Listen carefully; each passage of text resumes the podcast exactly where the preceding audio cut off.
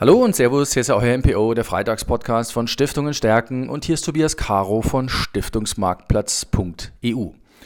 Ja, für die heutige Folge habe ich mir ein Thema vorgenommen, das viele Stiftungen unter Umständen umtreibt. Ähm, es ist die Japanifizierung der Stiftungsfonds. Stiftungsfonds muss ich nicht lange erklären, was das ist. Das sind Fonds, die für die speziellen Belange von Stiftungen aufgelegt werden und auch aufgelegt wurden. Und ich beschäftige mich heute vor allem mit denen, die vor 10, 20, teilweise 30 Jahren aufgelegt wurden, denn die haben ein konzeptionsbedingtes Problem. Und das nennt sich die Japanifizierung des Stiftungsfonds, denn dort ist es so, dass natürlich anleihelastige Allokationen vorliegen, dass dieses ertragreich und sicher, das eine, für eine Stiftung lange Jahre den Rahmen für die Veranlagung des Stiftungsvermögens bildete und die Interpretation des Stifterwillens ähm, Ausdruck fand in einer 70 zu 30 oder 80 zu 20 Allokation, also in einer Allokation, die 70 oder 80 Prozent Anleihen berücksichtigte und 20 oder 30 Prozent Aktien. Diese Übersetzung des Stifterwillens beziehungsweise diese Übersetzung des ertragreich und sicher, das hat auch lange Jahre sehr gut funktioniert. Das heißt, diese Fonds konnten ziemlich locker 3, 3,5, 4 Prozent Ertrag generieren. Ähm, das muss nicht unbedingt alles Kursertrag gewesen sein, aber 2, 3 Prozent ausschütten, das war für diese Fonds überhaupt kein Problem. So. Und jetzt kommen wir zum Problem, denn das Problem leitet sich natürlich ganz automatisch aus den Realitäten ab, die wir da draußen sehen. Wenn viele Stiftungsfonds 70, 80 Prozent Anleihen halten, wenn viele Stiftungsfonds wenig Aktien halten, wenn vor allem viele Stiftungsfonds wenige Aktien halten, die in den Zukunftsthemen unterwegs sind oder zu wenig in den Zukunftsthemen unterwegs sind oder die zum Beispiel zu wenig ESG-Profil ausbilden, dann bekommen Stiftungsfonds ein strukturelles Problem. Denn die 70 oder 80 Prozent Anleihequote, die liefern nicht mehr nur keinen ordentlichen Ertrag, weil die Coupons einfach praktisch gen Null eingedampft sind, sie beherbergen auch ein ganz ordentliches Kursrisiko. Denn was passiert denn, wenn der Zins mal auf 1 oder 2 Prozent steigt? Wenn wir also wieder ein bisschen New New Normal kriegen, also neue neue Normalität, dann bedeutet das, dass die Anleihen auf der anderen Seite im Kurs 10, 15, 20 Prozent einbüßen und das sind dann unter Umständen, wenn der Zins wieder dort bleibt, das sind dann unter Umständen Erträge bzw. Verluste, die ich abschreiben muss, wo ich dann also tatsächlich eine Korrektur äh, meiner Vermögensposition vornehmen muss. Denn das könnte, und das ist anders als beim Aktienmarkt, das könnte ein dauerhafter Wertverzehr sein. Das müssen Stiftungen auf dem Schirm haben, wenn die Zinsen steigen, wenn die Zinsen wieder auf 2% gehen, was sich viele wünschen. Wenn ich auf Stiftungstagen rumgehe, dann höre hör ich viele Menschen, also wenn der Zins wieder bei 2 oder 3 wäre, das wäre natürlich toll. Das wäre auch toll für die Produkte oder für die Anleihen, die man dann kauft. Aber für die bestehende Anleihenallokation ist es ein unglaubliches Risiko. Etwas, was Stiftungen mit Sicherheit nicht richtig greifen können und wo Stiftungen dann, wenn das so passiert, eine, einen dauerhaften Wertverzehr werden verzeichnen müssen. Denn dass das wieder mal zurückkommt, also dass der Zins nochmal so zehn Jahre auf Null zementiert wird, davon muss man ja dann vielleicht ausgehen, dass das so schnell nicht passiert und dann wird man diesen Wertverzehr als dauerhaft klassifizieren müssen. Und ich höre immer das Argument, naja, also wenn ich auf der Aktienseite zu viel mache, wenn es da mal an der Börse einen Einbruch gibt, dann äh, ist ja das Geld weg, beziehungsweise dann sind ja da Verluste da, die ich sofort abschreiben muss. Denken Sie das bitte mal in der ganz langfristigen Kategorie. Die langfristige Sicht zeigt ganz deutlich, dass die Wertverzehrer am Aktienmarkt immer vorübergehend waren. Selbst wenn es mal drei Jahre gedauert hat, dass ein Verlust wieder ausgeglichen wurde. Aber die Wertverzehre waren nicht von Dauer, sondern sie waren alle vorübergehend. Und auf diese Historie können sich Stiftungen natürlich beruhen und auf diese Historie sollten sich Stiftungen beruhen, wenn sie ein zu anleihelastiges Stiftungsfondsprodukt kaufen. Sie müssen es auch vor diesem Hintergrund analysieren. Und vor diesem Hintergrund kommt man auf keine andere Analyse, als dass auf der Anleiheseite Wertverzehre durchaus auch mal dauerhaft sein können. Das heißt, wenn ich das in meine Rechnung mit einbeziehe als Stiftung, dann komme ich unter Umständen dazu, dass andere Fondkonzepte, beziehungsweise dass eine andere Mischung von Fondkonzepten heute das Mittel der Wahl ist. Und ich kann dieser Japanifizierung im Depot eigentlich nur entgehen. Japanifizierung heißt nichts anderes, als dass wir dauerhaft Nullzinsen haben, wie in Japan seit Anfang der 90er Jahre. Dass man durch hohe Anleiheanteile einfach nur das Kapital abschmilzt, dass man durch hohe Anleiheanteile ähm, sich Möglichkeiten auf der Seite der Diversifikation nimmt. Man muss also diesem ganzen Spiel begegnen, indem ich breiter diversifiziere, indem ich globaler aufstelle und indem ich einen längeren Anlagehorizont mitbringe, so wie das die Japaner seit Anfang der 90er Jahre machen und damit nicht unerfolgreich sind, das muss man auch sagen. Also japanische Anleger. Das muss man als Stiftung auf dem Schirm haben, wenn man heute vor allem in Stiftungsfonds investiert. Und wir glauben, dass man der Japanifizierung in Stiftungsfonds vor allem entgegnen kann, indem man tendenziell auf Income-Fonds schaut, beziehungsweise auf Fonds, die den ordentlichen Ertrag in den Fokus rücken. Denn was macht ein ordentlicher Ertrag? Der ordentliche Ertrag zahlt natürlich auf das Stiftungsziel Nummer 1 ein, nämlich die Verwirklichung des Zwecks. Das Stiftungsziel Nummer 1 ist ja nicht der Kapitalerhalt, das ist Stiftungsziel Nummer 2, womöglich zukünftig nur noch Nummer 3 nach ESG, also nach dem Punkt Nachhaltigkeit. Weil wenn ich nicht nachhaltig mein Stiftungsvermögen anlege, dann steckt dort ein Reputationsrisiko drin. Wenn ich den Kapitalerhalt mal ein Jahr nicht schaffe, dann steckt dort kein, nicht unbedingt ein Reputationsrisiko drin. Also insofern kann sich die Zielsystematik von einer Stiftung künftig auch nochmal verschieben. Aber der Japanifizierung in meinem Stiftungsdepot ähm, entgehe ich oder ähm, entgehen ist vielleicht das falsche Wort, aber ich versuche ihr zumindest die Stirn zu bieten, indem ich mich etwas globaler aufstelle, indem ich mich etwas diversifizierter aufstelle und indem ich meinen Anlagehorizont über das Kalenderjahr hinaus weite.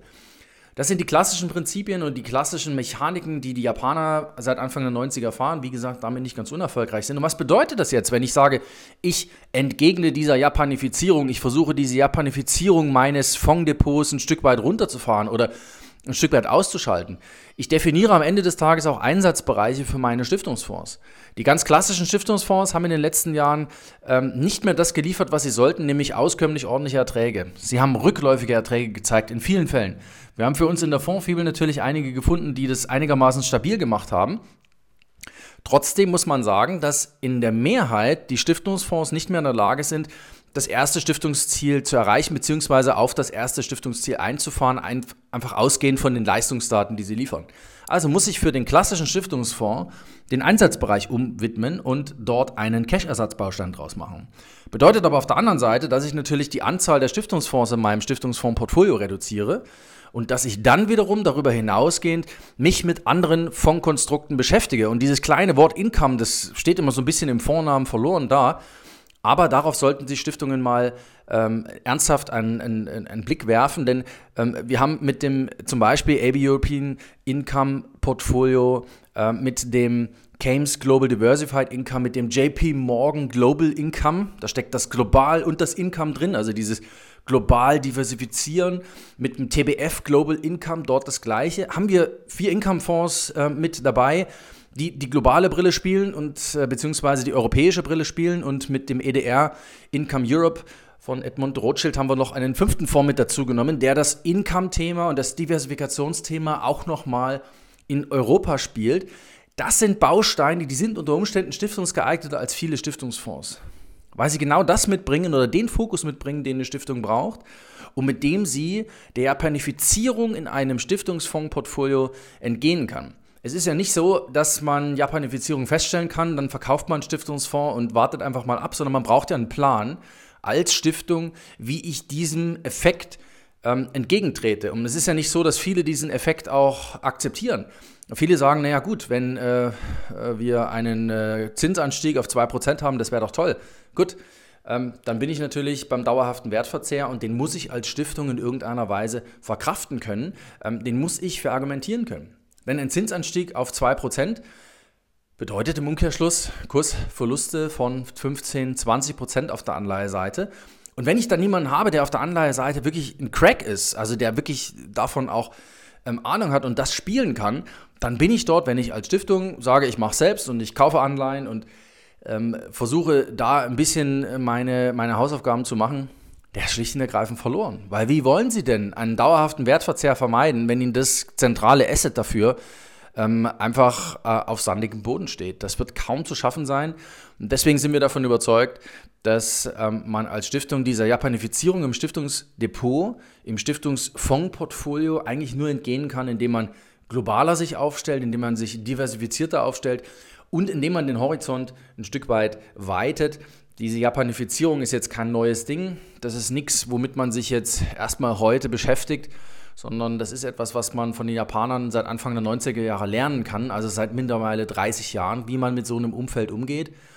Und ich glaube jetzt nicht, dass Stiftungen sich vielleicht für die nächsten 30 Jahre damit auseinandersetzen müssen, aber für die nächsten 10 wahrscheinlich schon. Und deswegen ist es wichtig an der Stelle, Lösungsansätze zu finden, Wege zu finden aus dieser Japanifizierung des Stiftungsfondsportfolios oder des, Stiftungs des Fondsportfolios einer Stiftung ähm, heraus. Ähm, unsere Lösung, unsere, unser Ansatzpunkt hierfür ist, ähm, sind natürlich die Income-Fonds, aber natürlich auch die Diversifikation. Denn Income-Fonds liefern natürlich schon eine gewisse ähm, Diversifikation, aber das Ganze zu ergänzen um einen Immobilienbaustein, um einen reinen Aktienbaustein, der sehr ausschüttungsstark ist, das Ganze zu ergänzen um einen Mikrofinanzbaustein. Das sind natürlich dann die Sachen, die eine Stiftung machen kann, machen muss, die sie auch machen sollte, denn anders wird sie der Panifizierung ihres Fondsportfolios wahrscheinlich nicht entgehen. Und ganz wichtig, dem muss sie sich stellen.